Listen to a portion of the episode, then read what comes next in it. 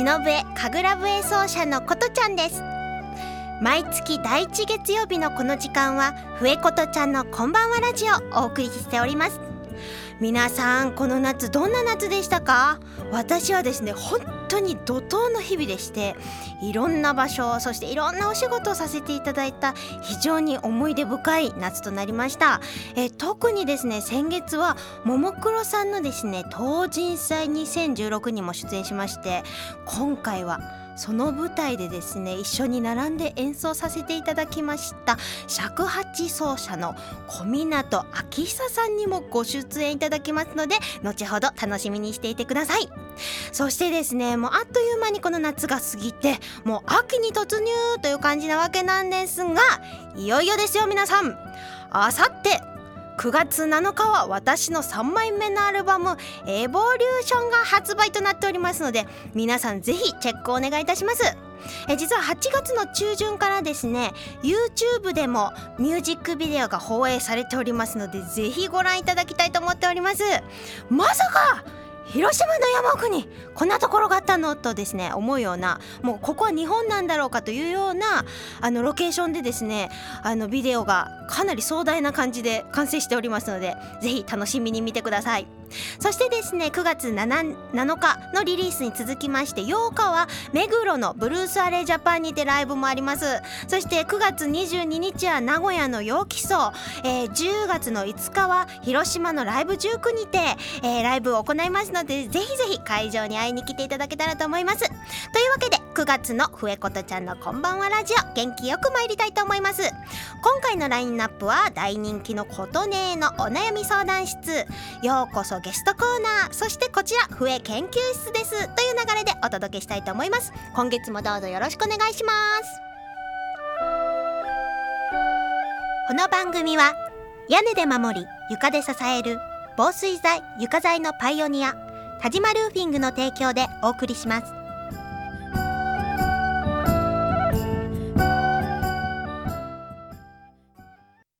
日々の練習楽器のケアこれは私たちミュージシャンが美しい音楽を奏でるために欠かせないもの。雨漏りしない屋根足元を支えてくれる床。これは私たちが生活するのに欠かせないもの。安心安全な空間で生活するためにも防水材床材のメンテナンスを心がけましょう。屋根で守り床で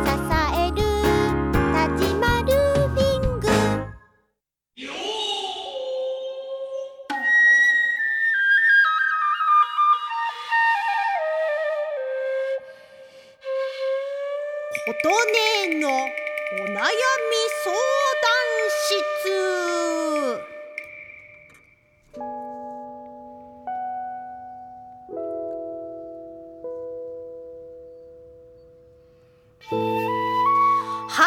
悩み相談室の時間でございます。今回ですね2つのお悩み紹介させていただきたいと思いますよ。両方女性からですねえラジオネームトリスさんからありがとうございます。私はジーンズが似合いません。ジーンズと T シャツスタイルが似合うような女性になるにはどうしたらよいでしょう？わあこの間も結構なんかスタイルのあのご質問というかですね相談来てたんですけれどもそうですねジーンズにもいろいろあると思うんですよね。背の高い人背の低い人。えそれによってですねまあピタッとしたものが合うだとかダボっとしたものが合うだとかまあ丈なんかでもいろいろあるかなというふうに思いますのでぜひあのお店で試していただいてね似合うの見つけたらいいんじゃないかなと思うんですけれどもやっぱジーンズのね似合う女性ってちょっとかっこいいイメージありませんか？ね。私の中ですごいあるんですけれどもやっぱかっこいいって感じだとジーンズでもあのブルージーンズだとしてもちょっと濃いめの色を選んでみるとかね合わせる T シャツもかっこいいデザインとかより大人っぽくなるようなものを選んでみられると少しはなんか似合う素敵な女性になられるのではないかなと思います。なんか平和な平和な感じの質問ありがとうございました。えー、もう一点はラジオネームポンキッキさんからどうもありがとうございます。えっとですね家で一人でいるとずっとダラダラしてしまいます。一日の終わりに後悔します。あーなるほどね。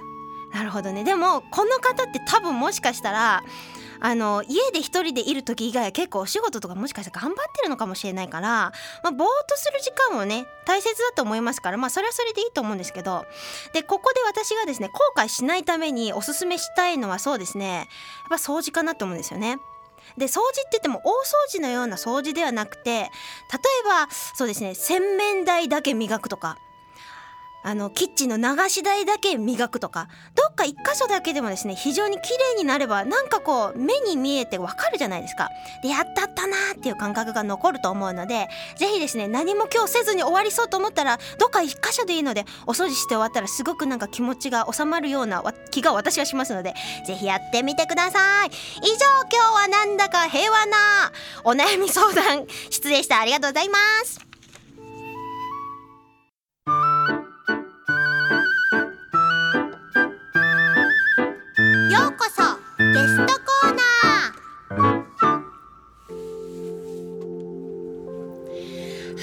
楽しみにしておりました今回のゲストコーナー。尺八奏者の小湊明久さんをお迎えしました。わよろしくお願いします。こんばんは。皆さんこんばんは小湊明久です。はい。まずはこの小湊さんのですね、はい、プロフィールを私の方から紹介させていただきますえー、福島県出身、えー、民謡小湊流家元のご長男として生まれ5歳より両親の手ほどきを受けて舞台活動を開始。早いですね、えー、1985年には、えー、少年少女民謡大会において最優秀賞を受賞されたそうで、まあ、その後もたくさんの素晴らしい先生の指示を受けながら、えー、1997年東京芸術大学音楽学部邦楽科尺八専攻にてご入学されまして、えー、2001年には同大学をご卒業。そして2004年はエベックスからザンの尺八ボーカルとしてですねメジャーデビューも果たされそしてなんと2008年にはザンとしてこれ全全米デビューされてるんですね。そうなんです。はいすごいですね。そしてその他のユニットも合わせてですね300曲以上のリリースをされているということで、まあ、現在は伝統の邦楽、まあ、古典に加えて民謡ですとかポップスジャズフュージョンボサノバなどなども和だとか洋だとかそういうジャンルもですね全て飛び越えて もうテレビにラジオにも国内外でコンサートイベントなども多方面で活躍されておりまして私も出演させていたただきました。NHK ワールドのブレンズという今なかなか人気の番組で海外で非常にですねあのいろいろ評価を得ているそうなんですけれどもこちらの音楽総合プロデューサーも務められているんですね。しかもこの小湊さん実はお姉様が小湊美也さんとおっしゃいましてですねあの民謡めっちゃ素晴らしいんですよお姉さん。ね。とんでもないです、はい、お姉さんも結構テレビ出てたりいろいろご活躍されててお二人でもあの活動されてたり、まあ、先ほどの「ザン」ですとかあといろんな他にもあのバンドも組んでいらっしゃる中でそんな忙しいにもかかわらず すごいですよ。すごい紹介してくれて、ね、ありがとうございます。そうですよ。嵐のアリーナツアーにずっとこの間まで参加してたんでしょ？出てました。そうですね出させていただいて。その上あの私たちの出会いのきっかけとなった桃色クロバゼットさんの東人さえも3年間続けて毎年出られておりましてしかも今やってる大河ドラマの挿入歌「真田丸」はい。これも吹いてらっしゃるということでもうどういうことですか本当に。どういうことですかってもう。まあ本当ねおかげさまで、ね、いろんな場所でね、うん、なんか尺八を、はい、登場させていただける時代になって本当感謝してますね。ねでもやっぱり長年こうやってご活躍されてきているというのもあるんですがやっぱりもうすごいんですよ。やっぱセンスがいいのでもう何でも吹けちゃうんですよね。いやもうこんなに気持ちいいの、このラジオ。すごいな。こんなに本当ありがとうございます。いや本当にすごいなと思ってて。ありがとうございます。いやこの間のももクロちゃんのね、はい、現場でまあリハーサルも含め結構長い時間一緒にね過ごさせてもらって、しかももう3年前から一緒にやらせてもらってるので。ね、もうなんかねいろいろ。他にもあれですね大阪でしたよね去年行ったの。そうですそうです、ねもう一緒にお仕事行かせてもらったりあと NHK ワールドもね、はい、お声がけいただいて。ありがとうございます。ご出演いただいて。なんでこのミュージシャンなのにプロデューサーまでされちゃうってね。結構これびっくりじゃないですか皆さん。私はびっくりしてますよ。はい。漏れなく。本当にね多彩な小湊先輩なんですけれども、あの小湊先輩はそれ、はい、ななんか私ねあのバンドが気になってんですよね。はい、あのなんか最近ギターとかってなんかやってるの。えっ、ー、と、有明っていうバンドですね。なんか、えー、和フュージョンみたいな感じですかね。簡単に言うと。はいはいはいアルバムを1枚あの関西の音楽堂っていうところで、はい、能楽堂で撮りまして YouTube とかにもまあアップはされてるんですけどあの有明で、まあの L なんですけど、はい、R じゃなくて、はい、その有明で最近は活動を活発にしてまして。すごいですね、はい、でなんかあの結構海外にも行ってらっしゃるようなんですけれどもそうですね。なんか印象に残った国とかってどういう場所があります？うん、30か国ぐらい行ってるんですけど。そうですよね。だって世界数十か国で公演とか書いてありますからね。そうですね。びっくりですよ。まあ印象残った国まあ、うん、どこもまあいいですけどね。アメリカが一番回数は多いんですけど。あそうか。全米デビューってあれどういうことです？あえっとニューヨークの、もう今はなくなっちゃったんですけど、はい、ニューヨークにあったレーベルから、はい、まあのまあ、デビューしないかっていうことで、まあ、インストのバージョンを作ってそれでまあ CD 発売してみたいな感じでしたね。そうなんです。じゃあ結構アメリカでもその時期はライブされてたってこと？やってましたやってました。年に3回ぐらいニューヨーク行って1回2週間から1か月ぐらいずっといて、まあ、ずっとこ小箱でやったりとか、まあ、いろんな人とセッションしたりとかそういうのやってましたね。すごいですね。英語とか喋るんですか？じゃあ全然身振り手振りで。嘘！まあ、でもそれって音楽のいいところですよね。なんとかなるから音合わせちゃえばなんか「イエーユーいいね」みたいな感じでもうねあんまりこうそれこそ国境を越えてますからね音楽はね。あそうなんですか。すごいですね。いやちょっとねそんな小湊さんとはもっともっといろいろちょっと突っ込んで今度はあの、はい、笛の話もしたいなというふうに思っておりますのでであのちょっとここで私の曲に一回入ってもいいでしょうか？はい。え今度のですね新しいアルバム「エボリューション」の中から今回「雷神」お聴きいただきたいと思います。you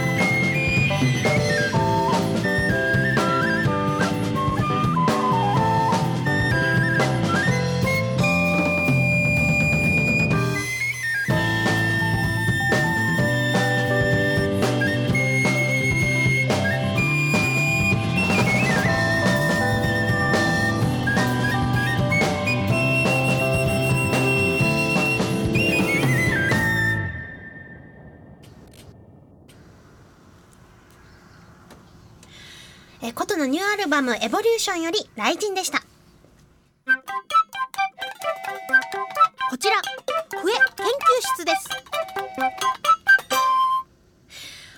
はいというわけで先ほどの小湊先輩と一緒にこちら笛研究室ですよ。お届けしていきたいなと思うんですけれどもお願いいたします。まあ同じ笛仲間同じ竹でできてるんですけど竹の種類がまず違うんですよね私たちね。そうですね。はい尺八は間竹という竹で、はい、私がやってるのはあの篠竹っていう竹。なのでもう節のつき方からしても太さからして全然ね、ね、違うので、まあ、同じ笛でも似てはいるんだけどやっぱ違う音色が出るということでまあいろいろ今日はですね一緒に笛も吹きながらこの研究室をお届けしたいんですがそれにしても小湊パイセンこの前ももクロちゃんの現場はなかなかすごかったですね。うんもう毎年すごいと思って今年もね。今年も来ましたね。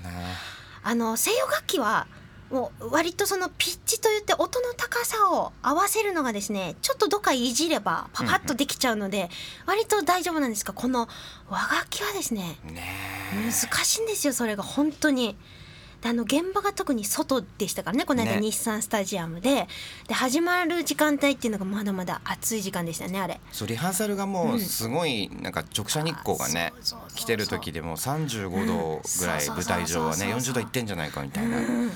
そんな中私たちのこの竹がですね非常に温まりまして、えー、漏れなくピッチも上がってくるという感じで2人でこう冷や汗をかきながら あの時いろいろやりましたよね。そう琴ちゃんがねあの用意してくれたあの ジップロックに氷を入れてあの楽器を冷やしたらどうかっていうのを試してね。あれでも結構うまくいきましたね。したね。ありがたかったったですね。いやもう本当にねこれまで3回やったけど今回一番なんかいろいろ落ち着いて対策も取れて。素晴らしい。なんかねできましたよね。なんかうちら多分。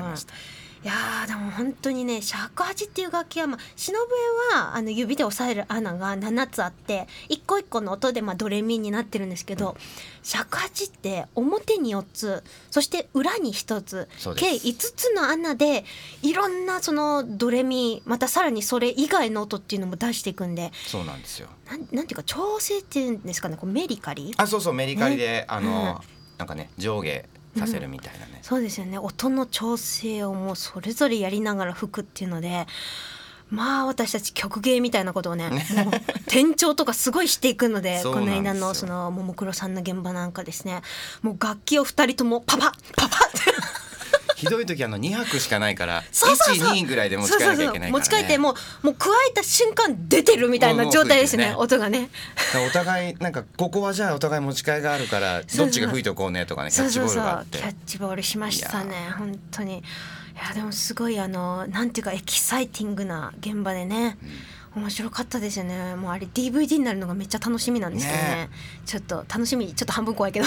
僕もまあその楽しみですけどその琴ちゃんねコメントしてるのが載ってるかどうかが楽しみですね。あちょっとそこ来ましたか？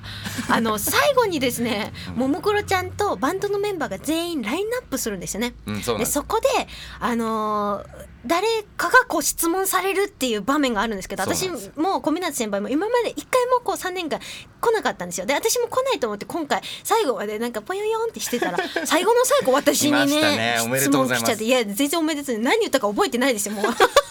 5万 人6万人の前でしたからね。いやものすごい受けよくて「うおー!」って言って僕は琴ちゃんの隣にね多分最後いてもうニヤニヤしながらそのまま僕には来ないようにっていう、ね、僕喋れないから来ないでねっていう気持ちでね立ってたっていう。いやいやでもあれも思い出ですよね。ね。本当にもう。さあそんな小湊さんの音を聞きたい方もね、はい、いっぱいいらっしゃると思いますので早速吹いてみたいと思うんですがやっぱりあの尺八といったら、はい、パッと思い出す曲ってね多くの方が「春の海」なんじゃないかなと思うんですよ。そうですね多分一番自分も演奏してる回数が多い多い曲じゃないですかね。そうですよね。まあお正月はもちろん、まああれはお正月だけを歌ってるわけではないので、あのすごいいい曲ですしね、結構いろいろ演奏する機会もあると思うんですが、はい、実は私もですね、篠笛なのにこのあの春の海を演奏しろと言われる機会がここ数年めちゃ増えておりまして。素晴らしいことですよ。いやこれいいのかなと思いながらですね。まあでももちろんいいですよね。結構フルートとかもちろんそうですね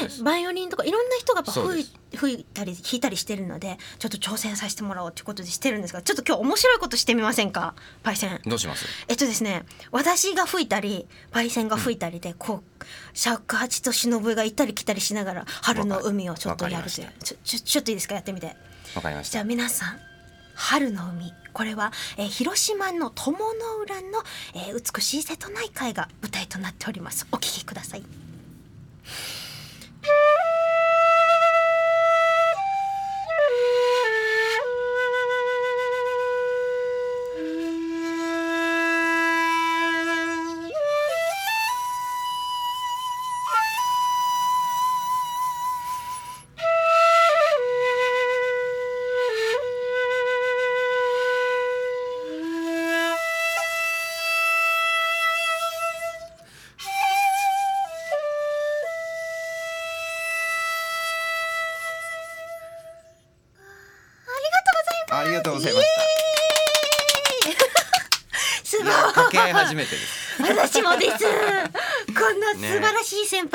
人で一緒に、皆さん分かりましたか？最初に吹いたのが忍。え続いて吹いたのが尺八。また忍笛に戻って最後もう一度尺八という感じでちょっとずつこの音色の違いっていうのがですねお楽しみいただけてたらなと思うんですけれども、これ笛の研究になりますね。そうですね、ね、面白いですね。なんかまた機会あったらねこう面白いことしてみたいですよね。ぜひね。はい。やりましょう。これ楽しいです、えー、ね面白いですね。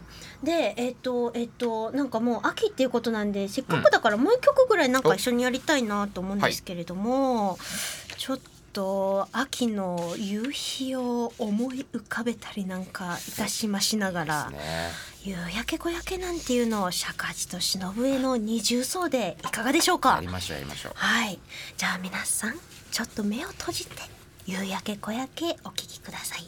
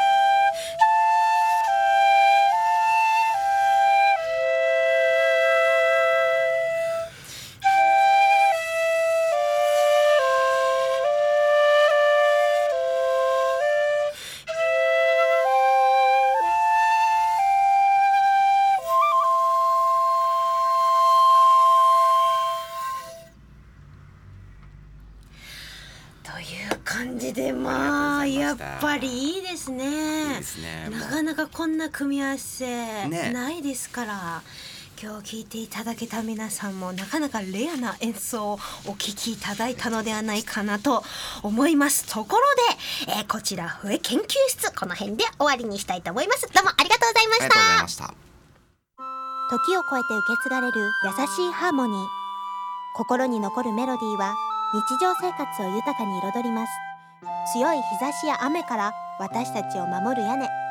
滑ったり転んだりしない安全な床。何気ない毎日を確かに見守る防水剤床材は安心安全な暮らしを守り支えてくれます。屋根で守り床で